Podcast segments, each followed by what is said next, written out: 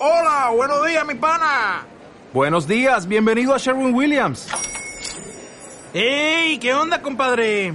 ¿Qué onda? Ya tengo lista la pintura que ordenaste en el ProPlus app. Con más de 6.000 representantes en nuestras tiendas listos para atenderte en tu idioma y beneficios para contratistas que encontrarás en aliadopro.com. En Sherwin Williams somos el aliado del PRO. Transmite arinfo.com.ar Más que una radio. arinfo.com.ar Más que una radio.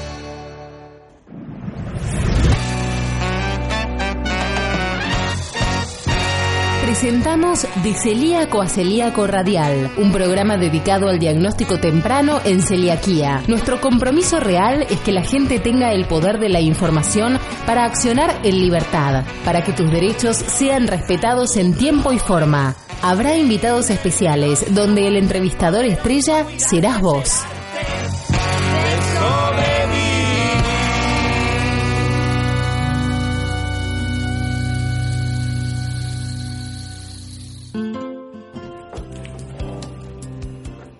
Buen día, buen día. Sepan disculpar el horario acá de Celíaco a Celíaco Radial.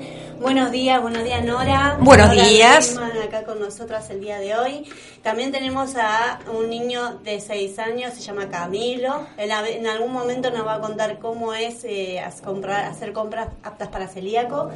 Y hoy tenemos la presentación de Nora.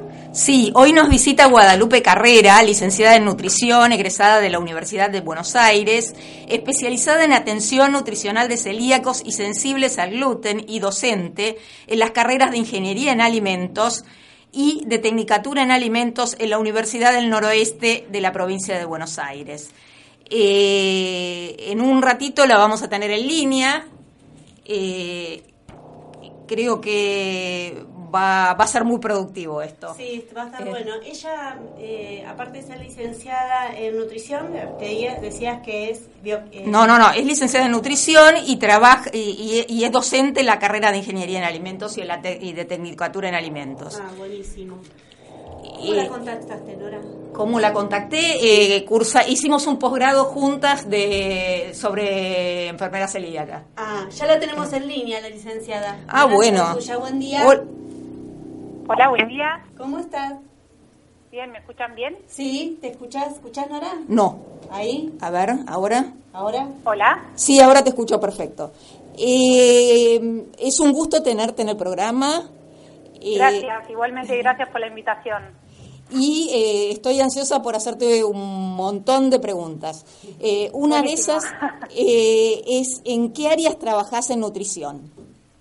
Trabajo en distintos ámbitos. En el área clínica atiendo pacientes, en el área pública, en lo que son los centros de atención primaria de la salud de Pergamino, y también en el ámbito privado, en consultorio. Atiendo niños y adultos de todo tipo, pero principalmente celíacos y pacientes con problemas relacionados con el gluten. También doy charlas de asesoramiento a empresas cuando me contratan. eh, y en el área de lo que es la educación, soy docente en la NOVA, que es la Universidad Nacional del Noroeste de la provincia de Buenos Aires. Estoy a cargo de las asignaturas de nutrición en las carreras de alimentos.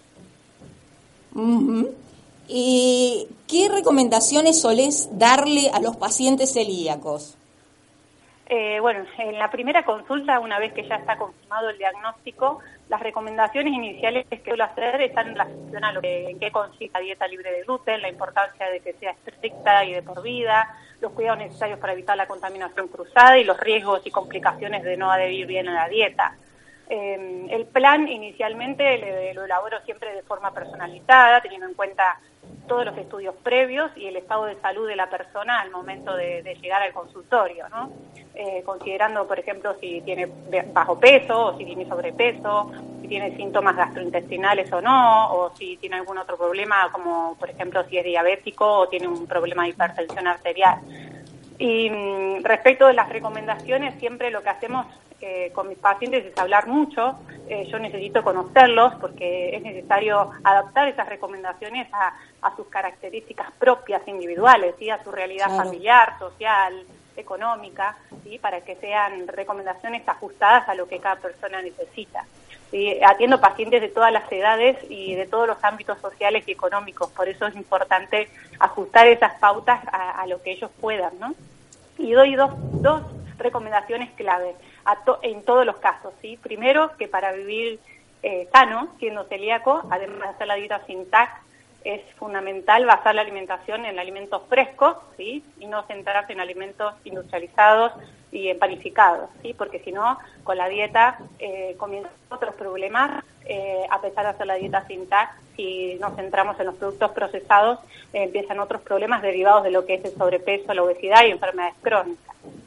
Y por otro, el otro la otra recomendación clave es cultivar, que les doy siempre, es cultivar una actitud positiva eh, respecto de, eh, de, vivir siendo celíacos, ¿no? Eh, buscando conquistar el entorno, comenzando con el círculo familiar más cercano y después tratando de involucrar al resto de, sus contactos y de, sus conocidos, ya sea en una escuela o en su trabajo, para que estén al tanto y también involucrarse en lo que son las compras y en la organización de las reuniones sociales y familiares para eh, participar y para, y para hacer aportes relacionados con cómo preparar esa comida sin gluten y también eh, de forma saludable. ¿Qué dificultades y qué logros ves en tus pacientes? Una de las dificultades que más veo es eh, cómo llegan al diagnóstico, que muchas veces el paciente da muchas vueltas por distintos profesionales antes de llegar al diagnóstico. A veces eso le lleva un año o dos y eso creo que es la mayor dificultad que veo en los pacientes. Después, una vez que está hecho el diagnóstico, lo que más veo son logros, lo que más veo es que eh, logran cambiar eh, su salud, que sus síntomas mejoran, que, se revierten una vez que inician la dieta y que logran resolver lo cotidiano, digamos, lo que es lo que son los hábitos en casa de forma bastante rápida. Sí, la dificultad que no se escucha.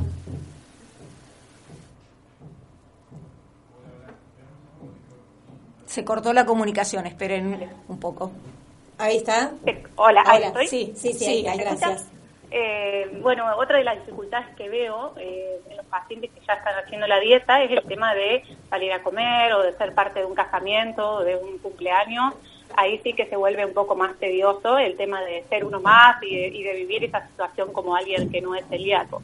En general siempre hay que planificar o preguntar de antemano y eso en general suele molestar pero las mayores dificultades que veo son en los pacientes que son diagnosticados después de los 60 años, que son, digamos, adultos más, más grandes, eh, y en los adultos mayores, incluso pacientes de 70, en donde cuesta más la modificación de los hábitos, comprender la importancia de la contaminación cruzada o la necesidad de que la dieta sea estricta, ahí cuesta bastante más, y en el ámbito social, económico más vulnerable, eh, ahí veo también dificultades cuando eh, la falta de dinero se, se, une y se relaciona con otros problemas ¿sí? que van complejizando la situación y hacer la dieta en esos contextos se vuelve bastante más, eh, más difícil. ¿no?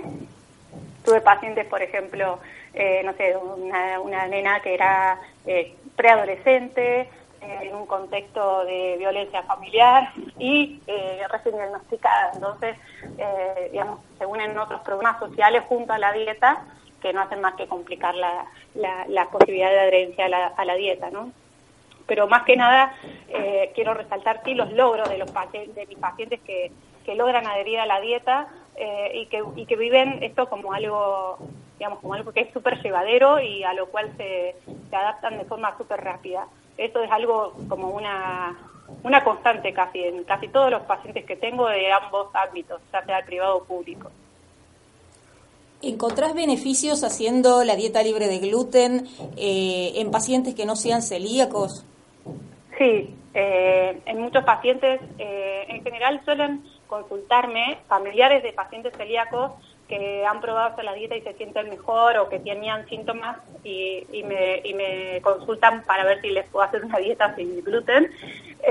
o bien pacientes que no son familiares y, les han o han leído o, les han sugerido hacer la dieta sin gluten para probar si mejoran sus síntomas, sobre todo en el caso de los pacientes que tienen alguna enfermedad autoinmune, como son fibromialgia o síndrome de Sjögren o Raynaud, tiroiditis Hashimoto, o también tuve pacientes con problemas, eh, niños con déficit de atención o adultos con jaqueca que no se resuelven con medicación o problemas o adultos con problemas de, colon irritable. En todos los casos, antes de iniciar la dieta, siempre les sugiero interconsulta con gas para descartar enfermedad celíaca eh, y en caso de haber descartado enfermedad celíaca de forma previa o, la consulta conmigo, eh, bueno, probamos de hacer dieta y en muchos casos sí se nota la, eh, digamos, cómo mejoran los síntomas en, en, muchos de esos pacientes. En general es una iniciativa personal eh, y a otros les sugiero, eh, cuando no revierten los síntomas, con una dieta saludable, bueno, probar de cómo les va con eliminando el gluten. hay algunos pacientes que revierten solo si revierten los síntomas solo si dejan de comer cantidad de industrializados de procesos. sí, sí siempre, a todos mis pacientes, a todos los que pasan por, por mi consultorio, em, siempre les voy a proponer que traten de dejar lo industrial lo que más puedan. Hoy en día la, dieta de, digamos, de la mayoría de la población está enfocada en, los productos procesados y eso nos está llevando por mal camino.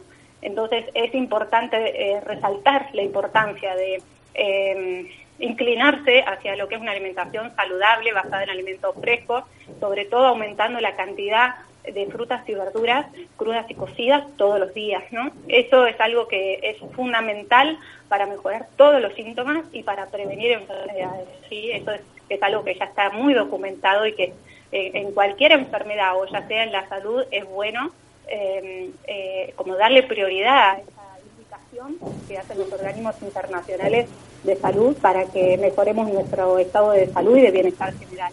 En estos pacientes, eh, basar la dieta en alimentos frescos, sobre todo el 80%, por, al, al menos 80% de lo que es la dieta total debe basarse en alimentos frescos. Eh, eso contribuye mucho a revertir los síntomas como por ejemplo de síndrome de Sjögren o el cansancio de la tiroiditis. ¿Y vos crees que eh, es necesario consumir harinas? ¿Es eh, o, es una cuestión cultural? Sí, consumir harinas es una cuestión cultural. ¿sí? Porque claro que el ser humano se alimentó hasta hace unos 10.000 años eh, sin harinas, porque no había cultivo de cereales y porque no había molino, eh, y consumíamos otro tipo de alimentos y estábamos bien alimentados, eso lo dice la antropología, y así eran nuestros huesos, eran fuertes y demás, no había ni lácteos ni harinas, eh, y no, claramente no es algo eh, necesario para la salud, eh, ni mucho menos, pero sí es algo eh, que culturalmente se puede, digamos, puede llegar a ser parte de una alimentación saludable, siempre limitándolo al mínimo posible. Mi recomendación es que traten de evitarlo al mínimo posible, pero entiendo que es parte de la cultura y que no todas las personas están dispuestas a hacer esos esfuerzos por su bienestar. Entiendo. Eh, ¿Qué temas tocas en la materia que das en la facultad? Eh, bueno, yo estoy a cargo de dos materias, que son de la Tecnicatura en Alimentos y de la otra de la Ingeniería. Eh, los dos casos son están enfocadas a futuros profesionales de la industria alimentaria, así que como nutricionista y profesional de la salud es un desafío, es una oportunidad que tengo, ¿no? De ahí de sembrar mi, mi semilla en pos de la salud de las personas. Eh, dentro de los temas que se abordan, se abordan conceptos de metabolismo, conocimiento bioquímico de los nutrientes. Este es el aspecto como más técnico, más duro de la materia, de las materias. Eh, desde este lugar vemos, eh, por supuesto, temas como intolerancias alimentarias, tenemos enfermedad celíaca, obvio, eh, y también aspectos legislativos relacionados con problemas de, de los alimentos.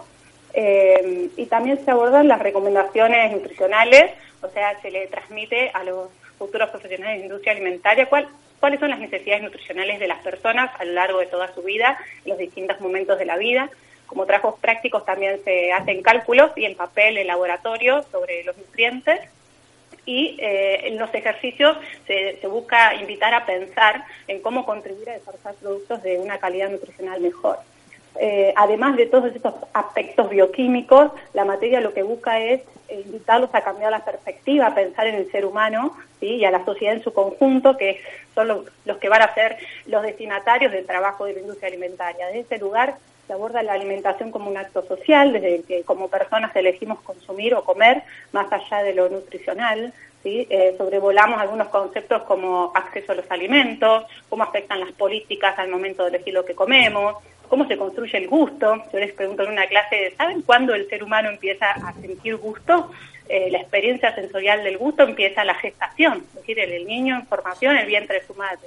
Eh, ahí el niño ya empieza a percibir sabor y el, gusto es una construcción ¿sí? cultural y social también, pero que puede ser modificada eh, que puede ser educada, ¿sí? al igual que los hábitos alimentarios. Nunca es tarde para cambiar los hábitos alimentarios, pero cuanto antes empieza a construir un hábito eh, y un gusto por lo saludable, mejor, ¿no? porque ahí ya tenemos mucho terreno ganado. Esto la, industria alimentaria de un día lo conoce muy bien y eh, lamentablemente se usa para generar rentabilidad únicamente, es decir, la industria alimentaria de un día que lidera el mercado es, una industria que, que tiene la rentabilidad como valor número uno. Bueno, la idea de la asignatura es conducirlos a ellos a este cuestionamiento de si realmente ese es el único valor o como futuros profesionales de industria alimentaria pueden hacer un aporte a la sociedad cuidando la rentabilidad pero poniendo como valor uno el bien común. Y, y das... Claro. Ah, hola. Hola. Sí, ¿das alguna especificación respecto a los alimentos libres de gluten? Sí, claro, vemos, hablamos sobre los aspectos legislativos relacionados con lo que es rotulación de alimentos, las exigencias eh, que establece el Código Alimentario para lo que es desarrollo de productos, vemos eh, los manuales y las guías. no te escucho. Hola. Hola, habla más, fuerte. Bueno, eh, sí, en la, en la asignatura se les facilita el material eh, elaborado por la ANMAT para el desarrollo de productos a nivel industrial con las exigencias que establece el Código Alimentario. Eso sí lo vemos y también aspectos fisiopatológicos de la enfermedad celíaca y generalidades. Y vos haces también trabajos comunitarios eh, dentro de la municipalidad. Eh, ¿Qué, ¿Qué es lo que haces? Eh, en la municipalidad atiendo pacientes en los centros de atención primaria de la salud, que son en barrios, eh, barrios vulnerables de Pergamino. Eh, allí atiendo todo tipo de pacientes, pero eh, bueno, los también llegan celíacos, ¿no? ¿Ves más dificultades en hacer la dieta eh, los pacientes que ves de, de esa zona o es económicos más bajos tal vez los de ingresos económicos más bajos o también tiene que ver en cómo toma la familia la dieta sí es, es fundamental cómo toma la familia. Lo que lo que sí resulta evidentemente más complejo es eh, no solo la falta, eh, digamos, la, menor disponibilidad de dinero, sino eh, la, digamos, la realidad más compleja eh, en, esos, en esas áreas, eh, no porque en, los sectores más acomodados no haya problemas sociales o familiares, sino porque en esos en esos ámbitos es más fácil eh, o más común de encontrar situaciones más complejas respecto de, otras cuestiones que hacen más difícil que se cumpla la dieta, no sé, niños que están en, orfanatos o casos de tenencia o de violencia familiar y, esas, esas cuestiones hacen que el cumplimiento de la dieta sea mucho más difícil. El no, el no tener acceso eh, económico a los alimentos en tanto que el, ambiente familiar sea positivo y el eh, nivel de educación sea medianamente bueno, eh, es llevadero. Pero bueno, he tenido casos de mamás de pacientes celíacos que son analfabetas o que tienen, digamos, problemas de que abandonar a sus hijos o se desaparecen de su casa y bueno, ahí ya es bastante más compleja la situación. ¿En los, los orfanatos eh, eh, no tienen menúes libres de gluten? Sí, sí, en Pergamino, en, un lugar donde hay niños internados, eh, siempre digamos, hay disponibilidad de menú libre de gluten y incluso en los, en los centros comunitarios de desarrollo, en los comedores, el año pasado eh, en el, sí, el año pasado estuve a cargo del curso de lo que fue capacitación de las cocineras de los centros de desarrollo en lo que es manejo de alimentos libres de gluten y están todas capacitadas para, para eso. Qué bueno. Volviendo a, tu cátedra de Ingeniería en Alimentos, me queda una duda. ¿Vos cambiarías algo en la legislación respecto a alimentos libres de gluten?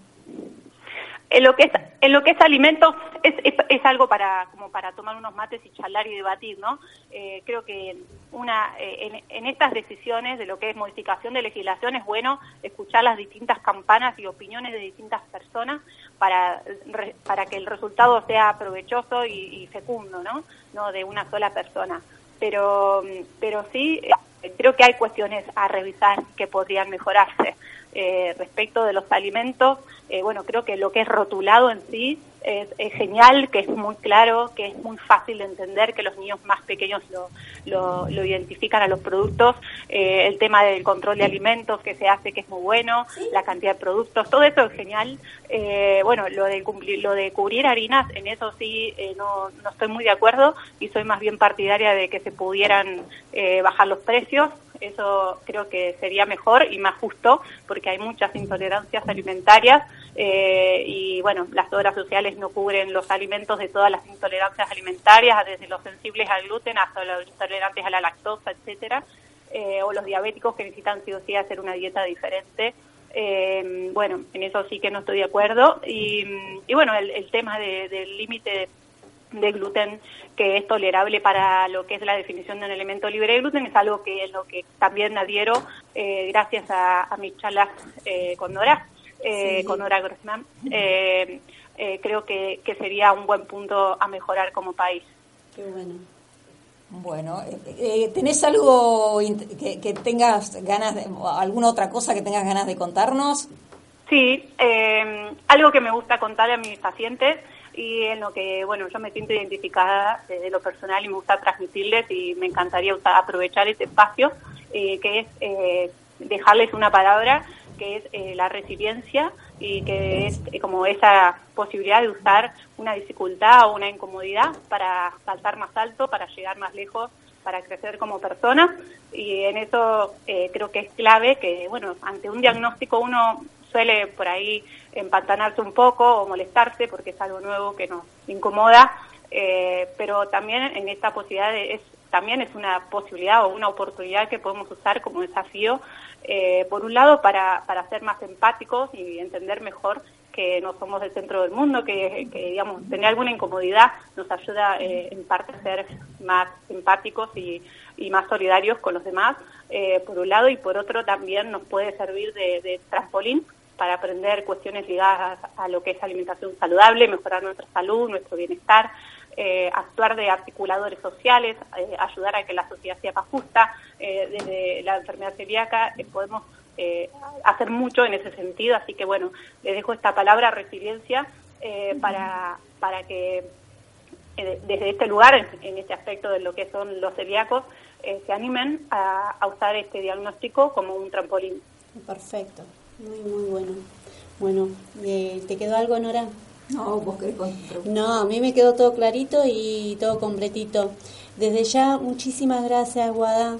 Gracias a eh, ustedes. Muchas gracias y ojalá podamos volver a contactarte eh, cuando tengamos alguna algo o alguna novedad que vos tengas o algún programa provincial que por ahí desde el municipio se haga. Acá tenés las puertas abiertas para poder este, divulgar o difundir, mejor dicho. ¿Cómo no? Para mí es un gusto. Muchas gracias. Muchas, muchas gracias. ¿Y Nora? Muchas gracias por, por haber hablado de la radio.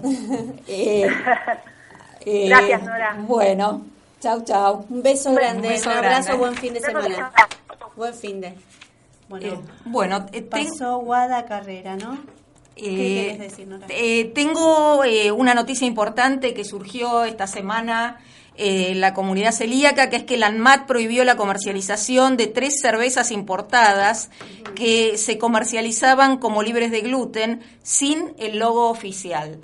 Eh, por fin, el ANMAT eh, saca de circulación productos que que no, eh, que, no tienen el logo oficial. Hasta ahora siempre que sacaba de circulación un producto por no cumplir con las normas tenía el logo oficial. Eh, ahora, eh, este es el, los primeros que tengo noticias que sacan de circulación con importados y con logos de otros países, que no cumplen la reglamentación. Eh, espero que esto sea un comienzo y empiecen a controlar los productos importados que vienen, que mucha gente se confía porque viene con, vienen con inscripciones del extranjero, que muchas veces no sabemos de dónde eh, surgieron esas inscripciones, qué límites de ppm tienen, si alguien las controló. Eh, acá creo que es muy importante guiarnos solo por productos con logo oficial eh, y que estén inscritos en el ANMAT, porque también hay productos con logo oficial, el de las tres espigas, que después lo buscamos en el ANMAT y no están. Eh, los productos que tienen algún aval son eh, los, que, los que están inscritos en el ANMAT. para estar inscritos en el, en el, ANMAT, la autoridad sanitaria exige el ANMAT, la autoridad sanitaria exige los análisis al momento de la inscripción del producto eh, la inscripción eh, dura cinco años eh, y también exige buenas prácticas de manufactura para evitar contaminación de esos productos, no es solo análisis. Bueno. No, bien. Eh, creo que esto el tema de, la, de las en, nuestro en nuestras páginas ya lo habíamos subido hace unos meses atrás que en Santa Fe solamente habían prohibido la entrada. Ahora la están haciendo en todo el territorio argentino recién después de tres o cuatro meses porque un montón de gente ya la había tomado en, provincia de Buenos Aires, en Buenos Aires, en Cava, la seguían eh, consumiendo. Sí, sí. Eh, bien por Santa Fe. Bien, por Santa Fe que inició nosotros, Nosotros enseguida lo habíamos subido y nos hacíamos esta pregunta, ¿por qué en Santa Fe solamente? No solamente nosotros, mucha gente se preguntaba por qué solamente en Santa Fe se habían dado cuenta que estas, estos productos, en este caso las, cerveza, las cervezas Dharma y otras más, eh, seguían entrando al país como libre de gluten y, o gluten free y en Cava y en Gran Buenos Aires y en otros países, en otras provincias se, se, seguía consumiendo como si nada. Sin embargo, Santa Fe se había dado cuenta temprano y este ya la había prohibido hace tres o cuatro meses atrás que nosotros lo subimos en, el, en, eh, en, las páginas de Celíaco a Celíaco y en la página de la radio de Celíaco a Celíaco. Bueno, siempre estamos un paso adelante y siempre estamos bien informadas, por suerte, pero bueno, siempre también eh, los controladores que tenemos acá en Cava o en provincia de Buenos Aires no son aparentemente tan eficaces. Eh, vamos, ¿vos qué querés decir? sí, está en cada uno de nosotros también. guiarnos solo por productos que tienen el logo de las tres espigas, eh, o alimentos naturales principalmente. Y eh, lo que pasa es que la mayoría de la gente no, no sabe cómo está armado todo esto y cree que si se puede, si viene con un logo internacional, eh, eh, internacional, es un logo inglés. Sí. Eh, eh, exacto, y, primero... Pero tiene que tener en cuenta algo, que yo siempre, nosotros acá siempre se lo repetimos. Las normativas extranjeras, tanto de Brasil y Europa, recuerden que los allá se utiliza y está por norma 20 ppm de gluten para todas clases de productos. En cambio en Argentina es 10.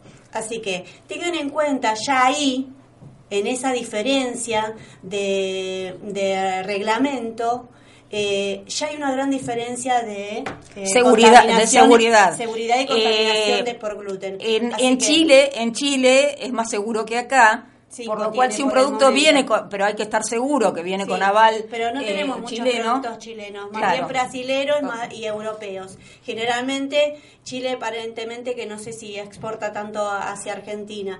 Pero eh, tengan en cuenta, ya desde la base, si ya tienen que entender y tienen que saber y tienen que es muy importante que se informen en cuanto a las reglas básicas del celíaco, las reglas de, de, contaminación, las de, las leyes que tenemos eh, en cuanto a contaminación en, celiaquía por el gluten. Así que si ya tienen en cuenta eso, tienen que saber que ciertos productos que vienen del extranjero, Europa, Estados, eh, Unidos, Estados Unidos, tiene eh, permite 20 ppm, pero hay asociaciones que certifican sus productos a 5 ppm. A 5, mira por porque por seguridad para los, para los pacientes. No todavía, lamentablemente no todavía no tenemos buen etiquetado donde nos, eh, donde nos digan o donde nos eh, eh, nos aseguren si es ah, verdaderamente apto para Eh, la salud o no. Nosotros tenemos un etiquetado eh, reglamentado en Argentina que es el de 10 ppm, yo lo bajaría por seguridad para todos, eh, prefiero que el Pero gluten la- no ¿sabés sea detectable, pasando en nuestro país? pero el problema es que dejen entrar productos Exacto, importados y que la, mayoría de la gente no está informada y dice, Exacto. si en España se puede, pero uno no sabe eh, quién lo avaló en España, eh, por eso es tan importante el, el- el buscador del ANMAT y de los de las bromatologías provinciales. Tal cual. Bueno, vamos a ir a un separador, un cortito, a un tema musical y luego volvemos.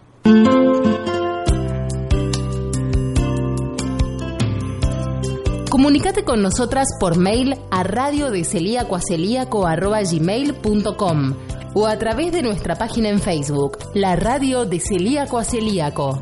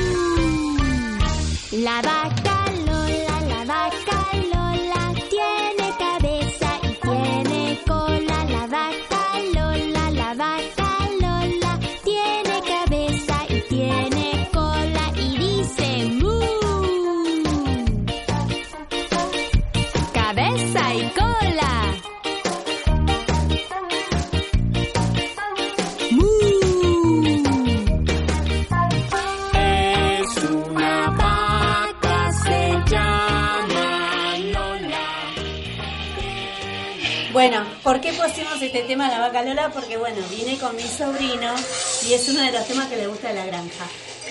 Eh, Pero eso no era el tema. ese no era el tema y no me subas el, el mensaje. Camilo es eh, mi sobrino del alma, mi corazón, y él todos lados donde va me compra algo rico para comer. ¿Y, y qué buscas, Camilo, en el paquete? ¿Cómo sabes que es apto para la tía? ¿Qué buscas? ¿Eh? Ah, no quiere hablar porque dice que en la radio, en la radio él no habla. Busca el loguito, sabe que todo con loguito come la tía. Bueno, pero es una, o como Camilo no tiene ganas de hablar, que me cambió el repertorio. Basta, tía. Ahí está. Bueno. Hablo. Eh, les voy a contar. eh, análisis gratuitos para celíacos, para personas que no tienen obra social y prepaga, se realizarán en Mercedes. Quienes no tienen cobertura de salud, obra social o prepaga, podrán volver a hacerse análisis de celiaquía de manera gratuita. Auspiciados, auspiciados por el Centro de Distrito y la Federación de Bioquímicos de la provincia, que a través del área de salud de la comuna ponen en marcha un programa que se había discontinuado en 2014. Nos hemos, dice la nota, nos hemos puesto de acuerdo para hacer análisis de sangre gratuitos para poder detectar preco- precozmente la celiaquía, comentó el doctor Pablo Cassiani, secretario de Salud, e indicó que es fácil de detectar esta enfermedad. El municipio lo realizaba terciarizándolo a otros laboratorios y ahora el centro de distrito pone a disposición de los vecinos el conjunto de laboratorios para desarrollar esta práctica de forma gratuita, indicó Cassiani junto a los responsables de la Federación Bioquímica y destacó el apoyo y la confianza del intendente en las políticas sanitarias que se llevan adelante. desde el centro de distrito B de la o 5, Quinto, quinto. debe ser, eh, de la Federación Bioquímica se agrupa a los laboratorios privados de 13 municipios circuns- circunstantes. No, por la- Circundantes, a Ay, Mercedes. Por favor, a Mercedes. Y Luján. Luján, entre ellos Zárate, Suipacha, Chivilcoy y otras. Celiaquía se la llama la enfermedad celíaca, que es una afección causada por el daño al revestimiento del intestino delgado. Este daño proviene de una reacción a la ingestión de gluten. Esta es una sustancia que se encuentra en el trigo, la cebada, el centeno y la avena. Eh, Usta Ross dice agradeció el apoyo de los bioquímicos y que sean solidarios y piensen en el bien común, en la previa de la firma de un acuerdo de colaboración mutua, a la vez que remarcó la importancia del trabajo que realiza el funcionario Pablo Cassiani en su área. Bueno, eh, está la posibilidad que la semana que viene tal vez podamos hacerle una nota a Cassiani y nos sea más, nos cuente bien cómo va a ser este programa de celiaquía, análisis celiaquía, Análisis. eh, análisis Eh, celiaquía eh, en su distrito gratuito para los que no tienen obra social ni prepagan, recuerden. ¿eh? Yo creo que esto tendría que existir en todo el país. eh, para, para el Estado, si quiere saber de costos, eh, es mucho más económico diagnosticar celíacos eh, si no piden harinas y premezclas gratuitas.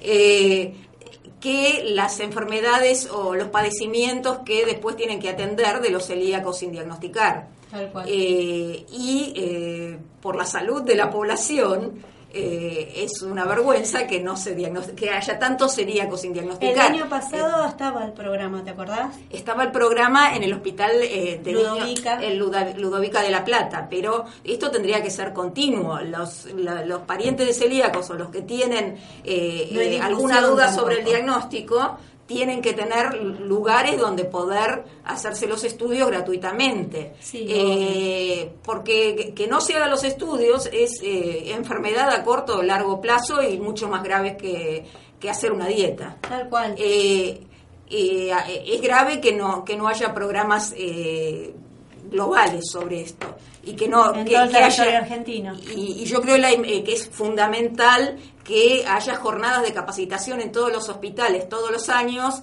eh, como suele haber en el Pirobano eh, en el Udaondo Seguro eh, para que los médicos eh, sepan cómo diagnosticar, que no es solo una enfermedad gastrointestinal, sino que tiene, que, que es multisistémica y que en algunos casos eh, no, no, no tiene, en muchos casos no tiene síntomas gastrointestinales. Eh, la importancia de poder diagnosticar, que, que el síntoma más común es la anemia Tal cual. que una anemia que no, no evoluciona de alguien que consume hierro o, y, y todas las vitaminas necesarias, eh, hay que investigar si es celíaco o no. Eh, eh, los celíacos, eh, muchos celíacos son solo neurológicos, como los, eh, los epilépticos con calcificaciones cerebrales.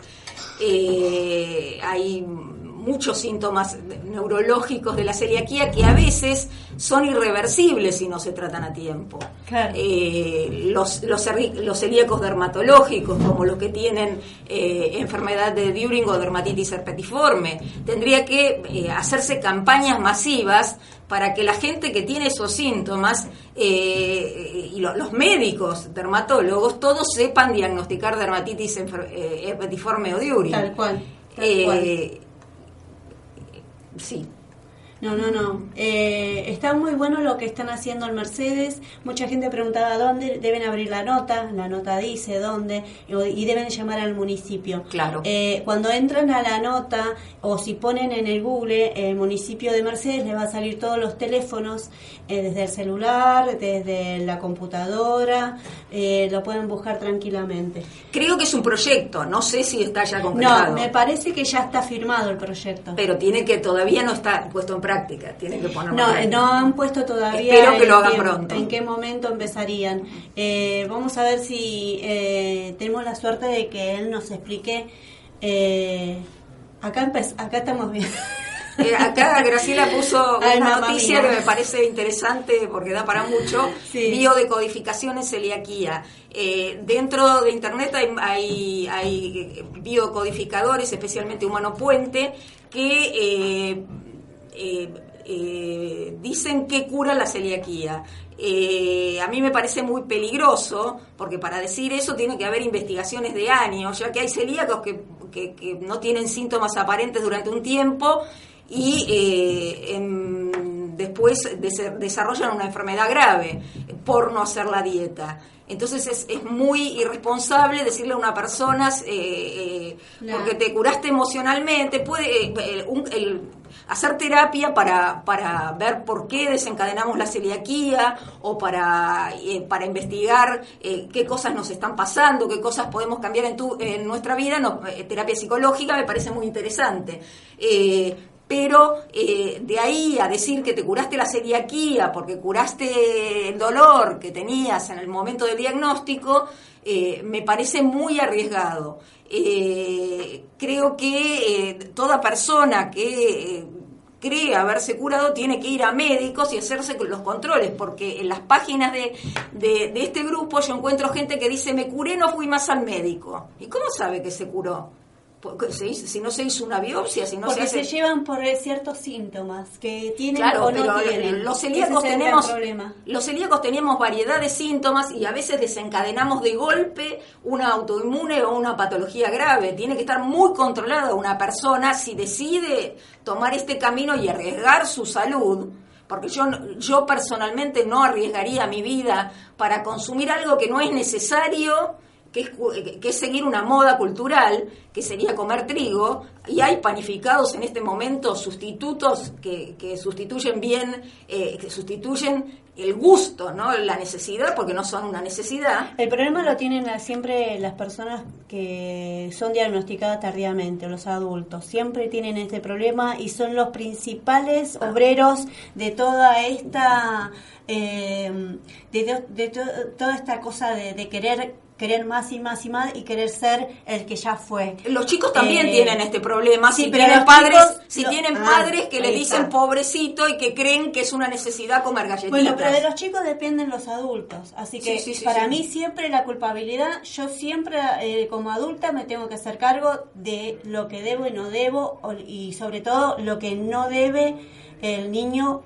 o lo que debe el niño hacer, todo depende del adulto. Así Sí. que el niño para mí eh, yo lo, lo pongo a un costado porque no puedo responsabilizarlo de sus actos eh, en cuanto a la alimentación, porque el chico no, no, no nace con una billetera en el bolsillo y aprende al toque ir a comprar el pan. Pero el chico puede defenderse. Eh, yo tuve cuando tenía entre 5 y No, el 6 chico años. se defiende cuando se enferma. Eh, yo entre los 5 y 6 Termina años, me- eh, antes había un periodo de desafío en el que te hacían co- consumir gluten para poder eh, hacer el diagnóstico porque no existían los anticuerpos y a mí me obligaban a consumir gluten y yo evitaba, era muy obediente, pero en esto tiraba a la basura la galletita. Eh, y eh, comía, me, me lo daban medio escondido, sin que, porque, porque yo sabía lo que me generaba. Tal vez es mucho más difícil para un celíaco asintomático.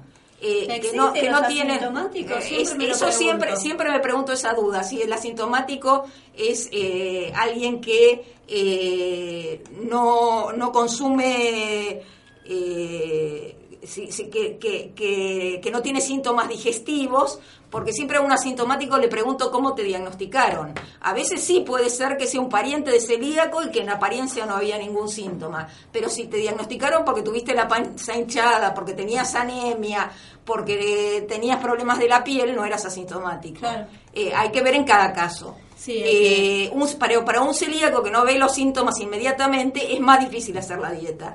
Y eh, hay adultos que eh, a pesar de haber de- extrañar los sabores de la infancia, hacen la dieta con gusto porque ven los cambios en su, en su salud, organismo. en su organismo. Sí, sí, Eh, es cuestión de tiempo y de poder, de, de resiliencia, como decía Guadalupe, eh, de poder eh, acostumbrar, a cambiar las costumbres. Sí.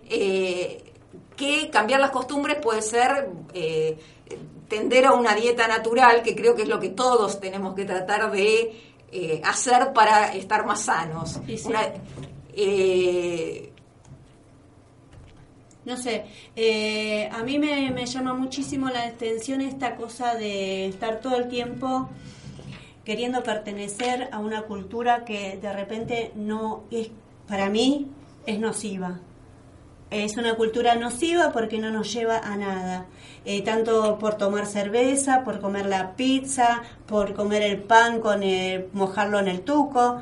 Eh, es medio complicado, es, es peligroso. Y, y lo que más me, me aterra y lo que más me, me desespera es que los organismos que dicen ser de salud eh, no dicen lo contrario. Eh, como Que a veces están dicen, porque que- consideran que están de- con, de- con un ni. Me Eh, desespera porque digo, ¿cómo puede ser?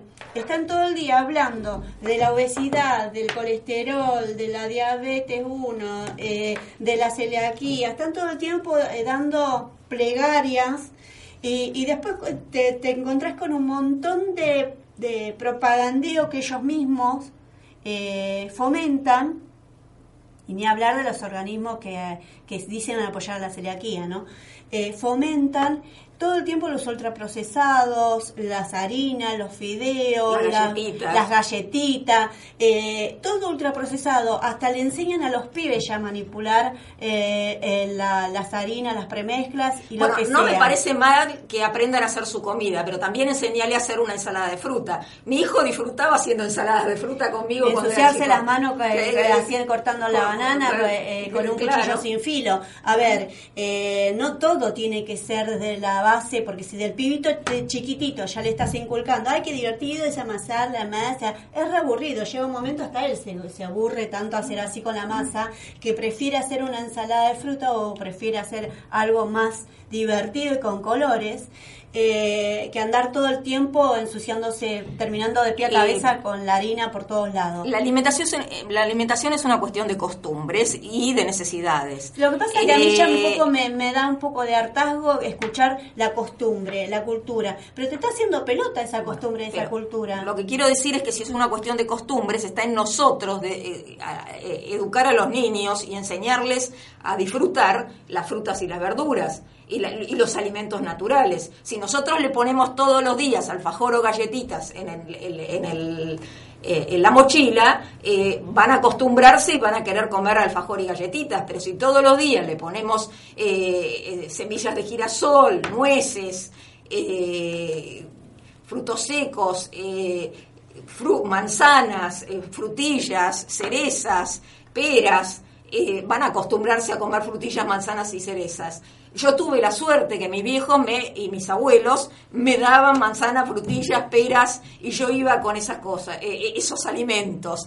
Y para mí, sabores de la infancia es una manzana. Claro. Pero está en los adultos de hoy hacer que sus, que sus hijos, que sus nietos disfruten las frutas. Si todos comemos galletitas, eh, el chico va a querer comer galletitas. Si todos estamos con el celular así, el chico también va a querer estar con el celular así. Sí, pero si, lo que es un libro. dar pero, si jugamos con nuestros hijos, por- eh, eh, si jugamos van a querer jugar. Eh, eh, las costumbres las generamos los padres. Por eso es importante que en alimentación también generemos y cambiemos nuestras costumbres para ayudar a ellos, eh, dándoles eh, frutas, eh, a- dándoles alimentos naturales, de- de- haciéndoles disfrutar eh, pescado, eh, buscar y, y- y que eh, a mí me asusta que tanto las asociaciones celíacas como a- alguna conferencia que vi de, de asociación de, una asociación de autistas que sigue el mismo camino, Sí.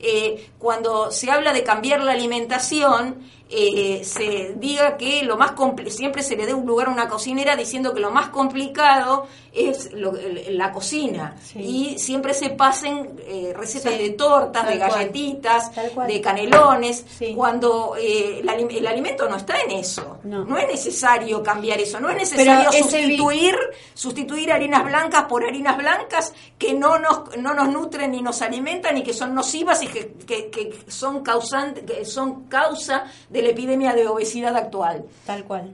Hay Tal que cual. enseñar a, come- a, a- a volver a lo natural, a Están volver todo el tiempo, vos fíjate que los carteles que ponen multicolor, que te ponen alimentos nutri- al- nu- natural arroz, te ponen, por ejemplo, y te ponen sobrecitos de sabores. Colorantes, saborizantes. saborizantes, Lean- colorantes, que ni siquiera sabes de qué están hechos y te ponen que son libres de gluten, porque ya pagaron, hicieron toda esta cosa burocrática de- del sellado. Que está bien en algunos casos, Está buenísimo que haya variedad de productos, pero está en totalmente. nosotros elegir comer alimentos, pero a no mí lo que me asusta, procesados. a mí lo que me asusta es esta clase de, de- de organismos eh, no gubernamentales que se dicen ser y te están todo el tiempo eh, hablándote de alimentación salu- saludable y después te mandan el sobrecito saborizante. Digo, re locos. Es el doble mensaje continuo constante y después te ponen eh, hacia una alimentación saludable y te ponen, no sé, el paquete de fideos eh, a 180 pesos. Bueno, Ponele. entonces, eh, tengamos claro que alimentación saludable no es procesados ni ultraprocesados No, ni pero- harinas. pero- las, har- pero- las harinas son un gusto, una golosina. Eh, a mí me molesta la- la- la- las recetas de cocina en la que dicen que es saludable porque tiene un poquitito de verdura y todo lo demás es harina. ¿Ves? Eh,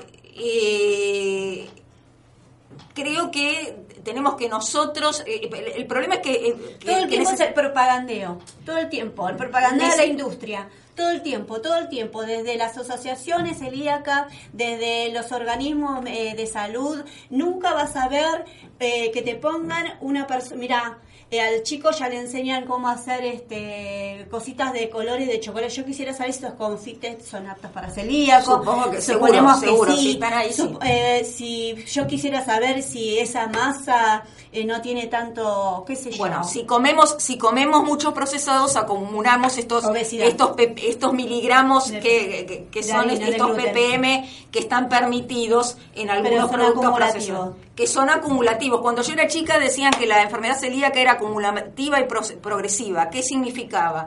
Que cada ingesta empeoraba el cuadro. Actualmente dejan que se pueda determinados eh, en, en- algunos productos procesados tener eh, un poco de gluten para hacerlo porque porque a la industria le conviene la excusa es que para tener más variedad para que sean más ricos para qué queremos gluten Eh, para qué queremos tener para que los alimentos libres y de gluten gane plata la industria farmacéutica. A ver, esto es una ruleta.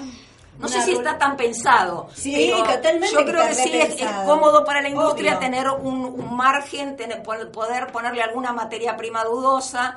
eh, pero ¿en qué nos beneficia a los celíacos tener más variedad de No. productos no- de productos proces, ultraprocesados? Yo he escuchado por ahí que la gente pide, que la gente es lo que pide.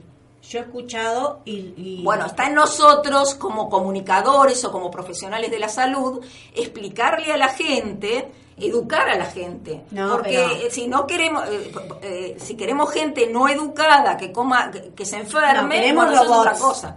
Yo no quiero, yo, yo quiero ayudar al otro a vivir mejor, a, a- a- a poder elegir, a no La tener que seguir sana, al. Nana, La Eh, gente sana, la gente sana no le sirve a, ni- a nadie.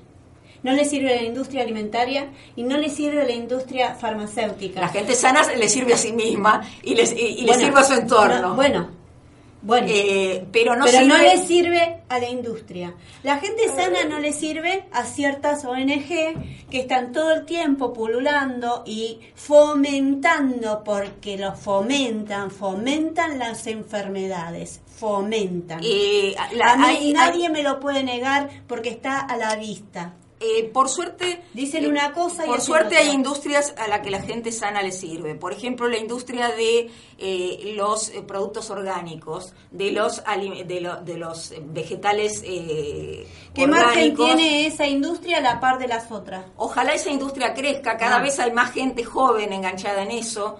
Ojalá eh, eso vaya creciendo y eh, El cambiemos que el- tenemos, un poco el mundo. Soy muy idealista. Eh, tenemos un grave problema. Eh, es muy difícil, es como que estamos luchando contra una gran eh, marea, contra una- una- luchar contra esto es luchar contra Go-. Bueno, pero hay, yo Eh, tengo fe en que hay un montón de chicos jóvenes con, con nuevas ideas y que están eh, eh, arma- y gente grande también que, Claro, que está padres. cultivando. Sí. Cada vez hay más gente, estamos volviendo a lo que hacían nuestros abuelos, cultivar en las casas. Pero también sabes que tenemos, eh, que por es lamentable, pero también, eh, ¿por qué está pasando eso? Por una, una economía eh, país terrible. Porque siempre que hubo grandes problemas económicos en este país, siempre volvimos a la tierra. Siempre volvimos a lo, a lo orgánico, siempre volvimos a lo económico y a lo más y a lo más productivo, que es cocinar. Sí, Eh, porque no, es más no. económico. Lo orgánico en este momento es, Es más, más- caro. no, Anda al mí- supermercado y lo orgánico es Para más mí caro. lo orgánico es más barato, ¿sabes por qué? Si lo Porque no, vos. no. Es más barato, ¿sabes por qué? Porque me dura más un tomate orgánico, me- o sea, me dura más en el sentido producción. Sí, cuando yo hago un antuco, una ensalada, un tuco, cuando yo hago un tuco natural, me dura, me dura mucho más que el tomate comprado que es congelado desde el año pasado, hace dos años Pero, atrás. eso, pero esos tomates son eternos, esos industriales son eternos. Lo- los tomates orgánicos supongo que duran no es menos. el mismo. Es mucho más rico, pero dura menos. que es un Bueno, tomate pero- de verdad. Sí, pero el sabor y cuan- en cuanto a nutrición no es lo mismo. Ah, seguro que no es Entonces, lo mismo, a pero no mí- dura más. No, Puede ser que no salsa. terminar. A mí me dura más, ¿sabes por qué? Porque mi organismo es más saludable Ah, y yo me mantengo más sana. Entonces, es más económico para Ah, mí. sí. Porque nunca llego a te- consumir tantas aspirinas como hace la mayoría, que le siguen doliendo la cabeza, cuando sigue comiendo estos productos que dicen ser libre de gluten, cuando todos sabemos que libre de gluten es todo aquello que de forma natural no contenga gluten, sin embargo acá que te están dando desde las expos celíacas, todo tiene, con- tiene gluten, todo tam- termina mal. Todo, todo no tiene gluten, hay algunos productos que pueden tener un poco de gluten. Eh, Pero contiene gluten. permitir. Algunos sí y otros no. Por suerte, la mayoría espero que no. Eh, eh, yo supongo que hay muchos que no tienen eh, gluten en absoluto. Otros tienen, eh, todos tienen esta posibilidad de tener ese, eh, eh, 10 partes por millón dentro de su contenido. Ahí sí, Bueno. yo aspiro que algún día los, tiene- los partidos, eh, lo- lo- lo- aspiro que algún día los productos Todos los médicos que han hablado de sean realmente. todos los médicos que han hablado de celiaquía dicen que el celíaco debe tener una dieta cero gluten, ¿sí o Sí, no? lamentablemente no. Lamentablemente los congresos de gastroenterología, muchos médicos No, siguen la, sigue la investigación de, sigue la investigación de. Catasi y la investigación de Catasi auspiciada por la industria alimentaria eh, no dice que poda- no dice que eh, poda- podamos consumir 10 ppm ni, cincu- ni- ni- dice que el- a los celíacos seguro 50 miligramos les hace mal y 10 miligramos de gluten por día eh, algún- un celíaco dejó la investigación y todos tenían cambios eh, muchos tenían cambios en la, en la mucosa intestinal Eh, el que lee esa investigación sabe que no avala que podemos ni 10 ppm ni 20 ppm pero la industria posicionó que podemos 20. Eh, además, ¿para qué queremos 20 ppm de, glu- de- de gluten? Si lo que tenemos que tender es a no consumir nada. Para que las cervezas que vienen del extranjero, la gente los pueda consumir. Bueno, las igual. cervezas que tienen, vienen del extranjero es otra cosa. Eh, eh, eh, Para con que el las análisis... las no. que vienen del extranjero, la gente los consuma igual. Las cervezas tienen otro, con el método de análisis que se utiliza acá, es posible que no de- que den, eh, que de- que no, que den menos de 10 ppm. Lo que pasa que con otros análisis, el análisis que usamos no puede detectar el gluten en ese tipo de, de cer- cervezas. Es otro asunto. Y, son derivados de cebada. Y hay duda en, la comunidad médica de que podamos consumir esa, eh, eh, esa cebada degradada. Eh, es por un proceso químico que se las acepta o no. Y eh, la Asociación Celíaca Argentina pidió, un, eh, eh, pidió a la ANMAT que modifique la ley para poder aceptar esas cervezas. Sí, sí, Eh, lo contamos eh, acá. yo lo que espero es que, que- que lo libre de gluten sea libre de gluten, que si quieren poner algo derivado de, de cebada, pongan derivado que contiene cebada. Que la gente pueda optar de consumirlo no bajo optar. su responsabilidad. Eso es un gran tema también. Nos han cortado hasta la libertad de poder elegir en cuanto a nuestra salud. Lo que yo siempre me pregunto, ¿qué es lo que quiere? Muchas asociaciones dicen que la gente quiere.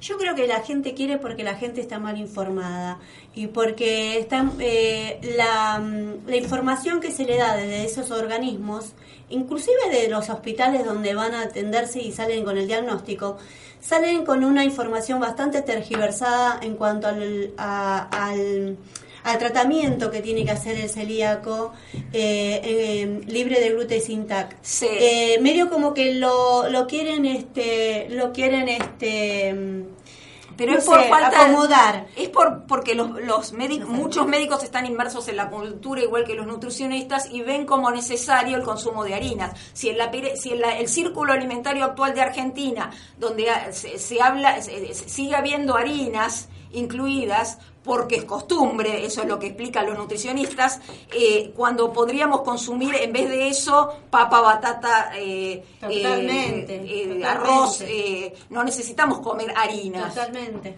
Bueno, se nos acabó el programa, es un tema que nos apasiona en todo lo que tenga que ver con contaminación, gluten, ppm, etcétera, pero sobre todo nos apasiona que sepas y que desde acá, de nuestro programa, nosotros eh, salud. Te queremos sano, buen fin de semana, buen domingo. Gracias Nora por estar acá un día más, por hacerme el aguante. Gracias Camilo por hacerme el aguante, calladito estuvo Camilo. Te queremos Gracias, gracias por escucharnos. Gracias por escucharnos y hasta la semana que viene.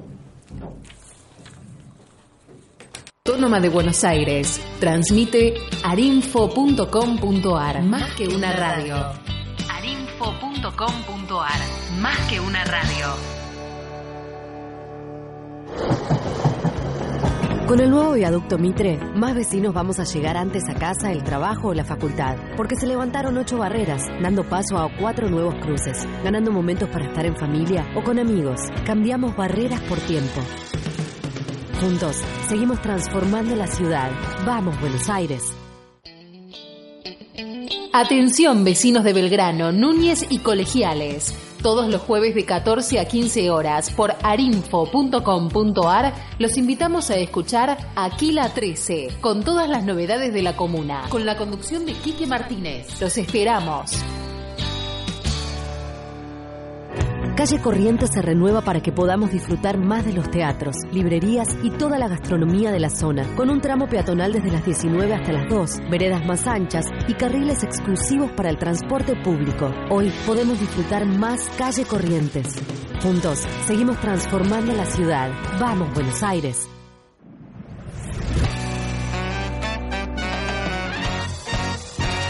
Presentamos De Celíaco a Celíaco Radial, un programa dedicado al diagnóstico temprano en celiaquía. Nuestro compromiso real es que la gente tenga el poder de la información para accionar en libertad, para que tus derechos sean respetados en tiempo y forma. Habrá invitados especiales donde el entrevistador estrella serás vos.